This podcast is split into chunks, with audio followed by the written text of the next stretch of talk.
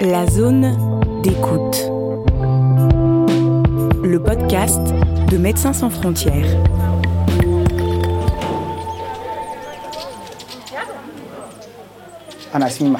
Je m'appelle Mohamed Yahya. Je suis soudanais, originaire du Djebel Moon, dans l'ouest du Darfour. Je suis réfugié au Tchad depuis 2004. Un jour, je revenais du marché avec mon grand-père, Abdallah.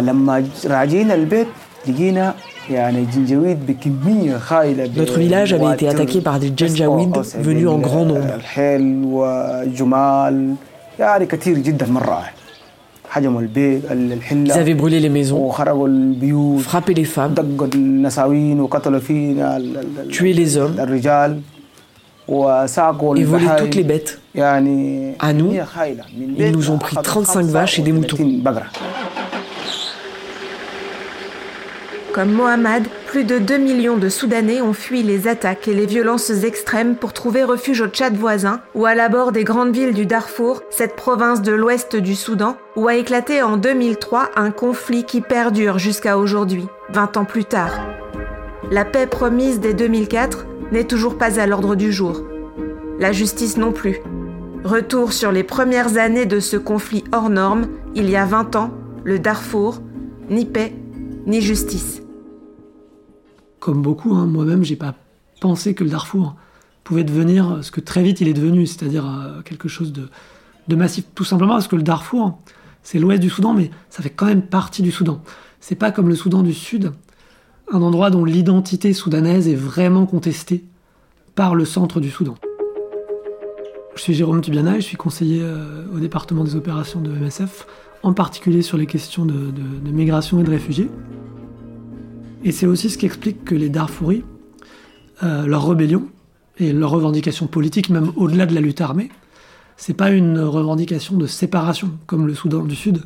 Ce que les Darfouris voulaient, c'est être représentés pleinement à Khartoum, avoir un pouvoir et une part euh, des ressources économiques qui correspondent à leur poids démographique, et donc euh, voire même prendre le pouvoir. Donc c'était pas une, rébellion qui voulait se séparer, qui voulait fuir d'un État existant, d'un État centralisé, mais au contraire qui voulait prendre place au centre et trouver sa vraie place au centre. En 2003, l'événement clé qui a marqué, si on peut dire, sa naissance officielle a été euh, l'attaque d'un poste de police dans les montagnes du Djebel Mara au centre du Darfour, exactement il y, a, il y a 20 ans, hein, le, 26 février 2003. Et puis en avril 2003, une attaque beaucoup plus spectaculaire de deux mouvements rebelles euh, alliés, puisqu'il y en avait déjà deux, ils sont beaucoup divisés par la suite, sur l'aéroport d'El Facher, la capitale régionale.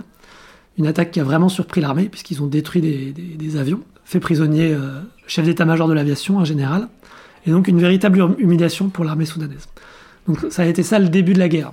Du point de vue du gouvernement, ils étaient sous pression au sud, à l'est et à l'ouest. Ça s'améliorait au, sud et, à l'est. Il était hors de question de laisser le Darfour partir euh, vers l'opposition. Il donnait l'impression de ne pas pouvoir se permettre que la rébellion gagne. Euh, je m'appelle Jean-Hervé Bradol, je suis médecin. À l'époque, j'étais président de Médecins sans frontières en France. Et puis euh, aujourd'hui, je suis directeur d'études au CRASH, le CRASH étant un petit centre de réflexion, d'analyse sur les pratiques et les savoirs humanitaires. L'administration soudanaise et le ministère des Affaires humanitaires, le HAC comme on l'appelait, donnait des, permis de voyager au compte-goutte et c'était euh, toute une bureaucratie. Donc euh, on n'avait pas la permission de se rendre sur place. Donc euh, on était un peu, dans le brouillard. Et c'était dans, un contexte global où le conflit principal, je dirais, historique du Sud-Soudan était en train de s'apaiser. Il y avait une ambiance relativement optimiste qui faisait écran au drame de, l'Ouest soudanais. Ce gouvernement été confronté à cette rébellion soudanaise du Sud, qui avait réussi à s'étendre dans d'autres régions de ce qu'on considère comme le nord du Soudan, des régions euh, largement euh, musulmanes, et donc le gouvernement euh, considérait que là c'était ça allait trop loin, que autant on pouvait comprendre qu'il y ait une rébellion au sud, une région majoritairement chrétienne, autant il fallait pas que ça atteigne les populations musulmanes, voire arabes du nord du Soudan, qui devaient être considérées comme des affidés et qui devaient jouer un rôle de tampon avec le Sud. Et donc il fallait éviter la contagion. En divisant les communautés, euh, on évitait que le Darfour tout entier se rebelle. On avait ce qui pouvait être vu comme une guerre entre communautés. Et puis avec une revendication qui était davantage locale que nationale. Il y a toujours eu les deux revendications au Darfour jusqu'aujourd'hui. Mais l'important pour le gouvernement, c'était de mettre l'accent sur les problèmes locaux, voire de les attiser, pour que les gens ne s'occupent pas trop du pouvoir à Khartoum. Et surtout pour qu'ils ne s'unissent pas. Parce que le Darfour uni, c'est une autre menace euh, pour le pouvoir central. Et de fait, le gouvernement a réussi ce calcul. Comme la rébellion euh, soudanaise du Sud revendiquait une identité non arabe, une identité, euh, ils disaient même africaine, contre un pouvoir qui revendiquait une identité arabe, cette ligne de fracture s'est étendue au Darfour et a aggravé des divisions qui finalement étaient historiquement assez faibles entre les Arabes et les non-Arabes. Donc la rébellion a essentiellement recruté parmi les non-Arabes. Le gouvernement a réussi à empêcher pour l'essentiel qu'elle touche les communautés arabes et est parvenu à d'abord garder les communautés arabes du côté gouvernemental et surtout à en faire ses supplétifs. On se rendait compte que l'armée gouvernementale n'était pas vraiment appliquée euh, dans les combats au quotidien, c'était délégué à des milices, les fameux Janjaweed, euh, à cheval et ou en chameau. Quoi. Je m'appelle Ishak Yacoub Yahia, j'ai 40 ans et je viens du Djebel Moon, dans l'ouest du Darfour. Les Janjaweed sont des éleveurs. Ils viennent s'installer dans les champs des cultivateurs qui les possèdent. Ils mettent leurs bêtes dans les champs et on ne peut plus rien dire. On ne peut pas chasser les animaux de nos champs. Certains d'entre eux sont à moto, d'autres à cheval, à chameau ou encore en voiture. Il y en a même qui montent des mitraillettes à l'arrière de leur véhicule. Et si tu oses te battre contre l'éleveur qui a mis ses bêtes dans ton champ, alors ils arrivent armés jusqu'aux dents et massacrent tout le monde. Les Janjaweed sont les éleveurs eux-mêmes, et ce sont eux qui sont responsables de toutes ces horreurs. Ce qui se passe au Darfour, c'est qu'il y avait un système foncier euh, traditionnel, pré-colonial, qui était très élaboré. Ce système était, si on peut dire, plutôt défavorable pour les nomades, dont, les Arabes, qui euh, n'avaient pas historiquement de terre et qui n'avaient pas vraiment besoin de terre en propre. Le système suffisait à garantir leur accès à l'eau et au pâturage dont ils avaient besoin de plus en plus, ils ont de plus en plus ressenti le besoin d'avoir des terres en propre. Pas forcément pour des besoins d'accès aux ressources naturelles. C'est qu'une petite partie du problème. Mais plutôt parce que cet accès à la terre, il permettait aux autres communautés d'avoir une forte légitimité historique et politique sur la région. En parallèle, il y avait aussi euh, un mouvement de sédentarisation des Arabes qui a été encouragé, des nomades en général, qui a été encouragé, comme dans beaucoup d'autres États. Parce que finalement, pour qu'une communauté nomade puisse bénéficier euh, d'un même accès aux services de base, comme la santé, et l'éducation, qu'une communauté sédentaire n'a souvent vu euh, que la sédentarisation comme unique solution. Et du coup, il y avait effectivement, pour toutes ces raisons, cette, quête de terre. Pour se procurer des terres, donc certains, y compris certains, certaines communautés qui étaient euh, pas tout à fait soudanaises ou originaires du Tchad ou transfrontalières, ont d'abord investi dans le politique, en devenant des alliés politiques du parti au pouvoir et du gouvernement face à d'autres communautés non arabes qui historiquement étaient plutôt euh, proches d'autres euh, partis politiques. Mais euh, très vite, il est apparu que, à certains dirigeants, en tout cas de ces communautés arabes, comme plus efficace d'utiliser la violence tout simplement et de prendre les terres physiquement.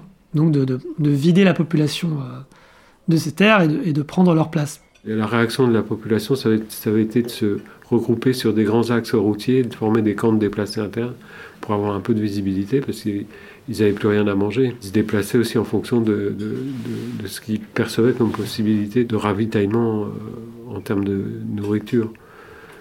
Donc euh, il y avait des grands camps déplacés. Au total, ça a fait au moins 2 millions de personnes hein, dans, les trois États du, Darfour. On était très inquiets avec l'ampleur des déplacements de population, le fait que les réserves alimentaires avaient été détruites ou volées qu'il y ait une famine dans, cette région. On, a fait des blanquettes feeding, comme on dit dans notre jargon, c'est-à-dire des, distributions alimentaires à tous les enfants pour, euh, éviter une famine euh, et ou de graves problèmes de, dénutrition chez les enfants au tout début de l'intervention. Grâce euh, à la fois au dynamisme du programme alimentaire mondial et à la relative flexibilité des autorités soudanaises en matière de permis de, circuler octroyé, on a réussi à contrôler la mortalité dans ces camps assez bien et assez rapidement. Ce qui fait le, paradoxe de, cette intervention Darfour, c'est que sur le plan humanitaire, c'est une des interventions les plus réussies de cette époque-là, de sauvetage de populations en détresse.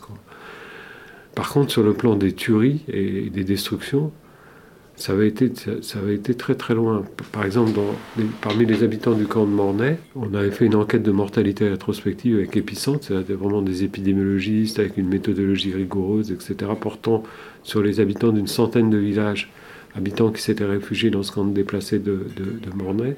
On avait trouvé qu'il manquait 5% de la population, principalement des hommes. C'est-à-dire une personne sur 20 avait disparu ou avait été tuée, beaucoup avaient été tués.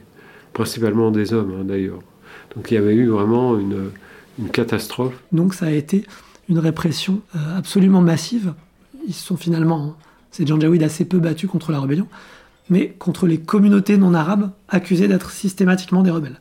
Des euh, centaines, voire des milliers de, villages des, communautés non arabes systématiquement pris pour cible, détruits, brûlés, et euh, les communautés déplacées. Donc très vite, au bout de la première année de conflit à huis clos, on avait déjà ce qui est ensuite euh, resté la situation pendant les 20 années suivantes, à savoir euh, une grosse partie de la population, euh, entre un tiers et la moitié de la population du Darfour, déplacée hors de ces villages détruits, hors de ces terres, essentiellement concentrés dans des gros camps de déplacés autour des grandes villes, là où ensuite l'essentiel des opérations humanitaires auront lieu, et leurs terres ou vidées ou occupées par les communautés arabes et leurs milices, qui avaient mené la répression bien sûr avec le soutien aussi de l'armée régulière et avec toutes les ressources qu'elle peut avoir, notamment en termes d'armement, mais aussi en termes d'avions qui euh, participaient euh, à cette euh, politique de la terre brûlée avant les attaques terrestres, voire pendant les attaques terrestres, comme à la fois une couverture, un, outil pour vider la terre en, bombardant les habitations, les villages, etc.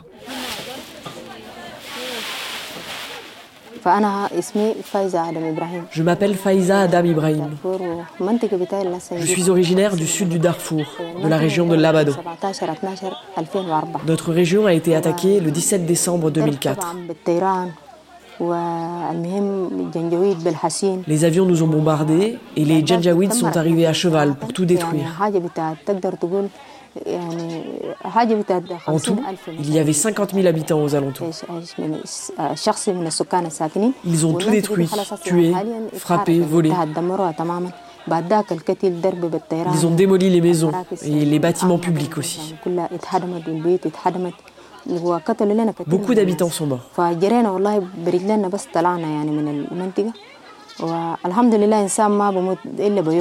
On a couru et on est parti.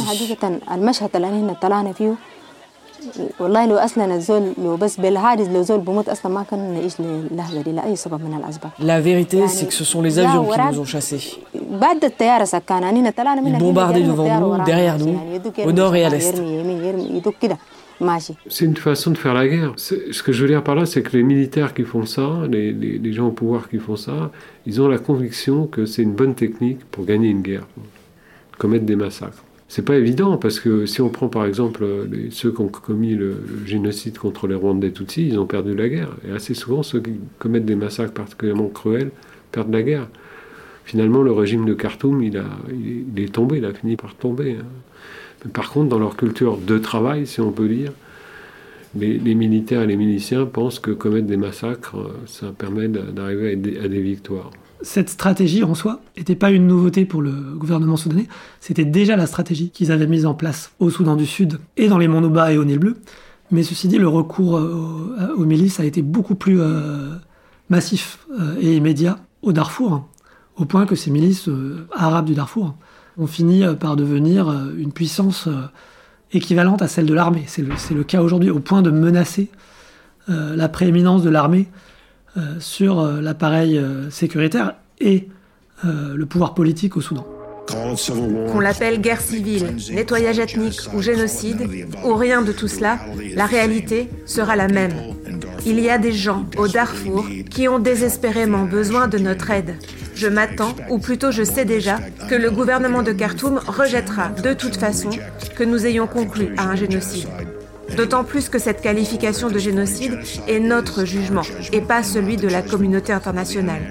Avant que le gouvernement du Soudan comparaisse à la barre d'une justice internationale, je me permets de faire remarquer qu'il y a un moyen très simple pour Khartoum d'éviter cette condamnation en bloc de la communauté internationale et ce moyen, c'est d'agir.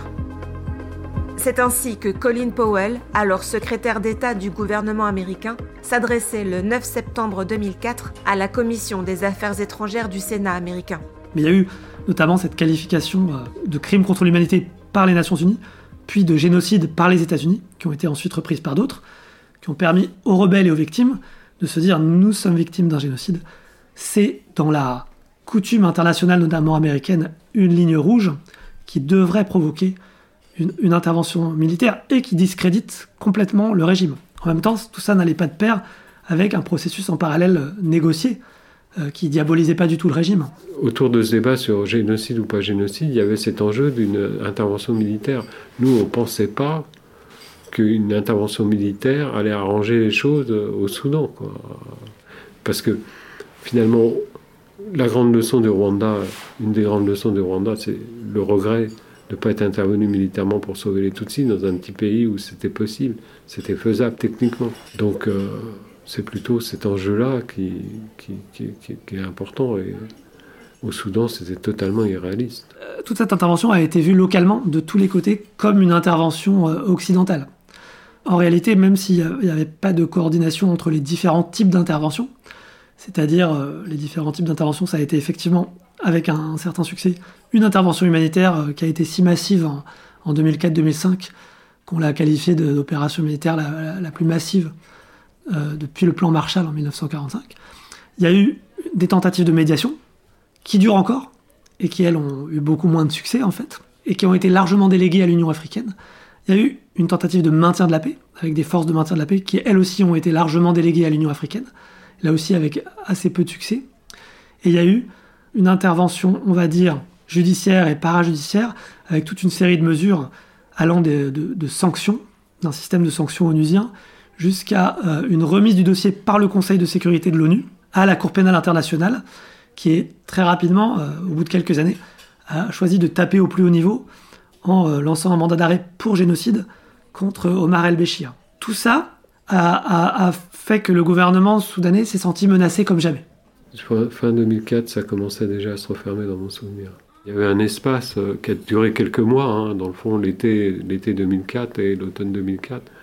Je pense que les, Soudanais ont compris que les camps s'étaient stabilisés, donc euh, ils pouvaient redurcir euh, l'obtention des, titres de voyage, des autorisations de travail, etc., sans qu'il y ait une catastrophe sanitaire dans les camps. Le gouvernement lui-même avait probablement assez rapidement fait un calcul, c'est que plus la volonté occidentale s'émoussait, euh, plus il y avait des, cartes à jouer pour affaiblir l'intervention. Et c'est ce que le, gouvernement soudanais a, globalement su très bien faire en faisant des obstacles systématiques. L'espace humanitaire s'est de plus en plus réduit jusqu'à aboutir à l'expulsion de 13 organisations euh, euh, du Darfour et du Soudan, dont deux sections euh, de MSF, euh, France et Hollande. Les plus grosses ONG internationales ont été expulsées euh, cette année-là, en 2009, donc après 5 ans d'une intervention, mais qui n'avait cessé de réduire en termes d'efficacité, d'accès aux lieux les plus cruciaux sur le terrain.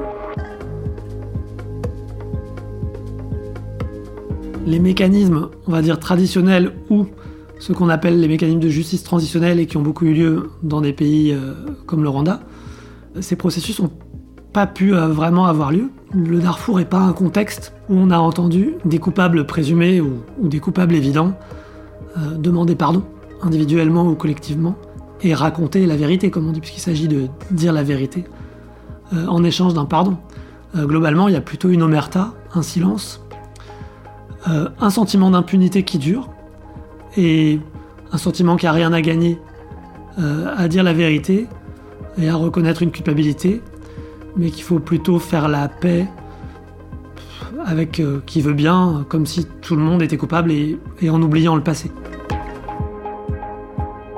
C'était il y a 20 ans le Darfour, ni paix, ni justice.